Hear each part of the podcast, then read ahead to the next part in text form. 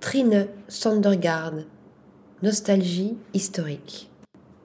Les images de Trine Sondergaard présentent des corps volatiles malgré la lourdeur du tissu et des visages couverts, incarnation sociale plutôt qu'individuelle où la théâtralisation du vêtement emprunte une mélancolie historique.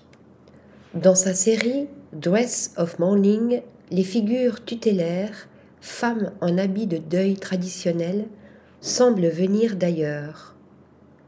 Dans Off Deutsch, les coiffes anciennes portées par des adolescentes se mêlent aux habits contemporains et les compositions évoquent la peinture néerlandaise du XVIIe siècle.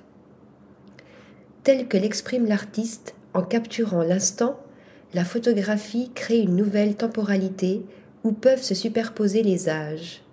Ainsi, la tradition documentaire rencontre celle du portrait et éclaire une histoire féminine vernaculaire.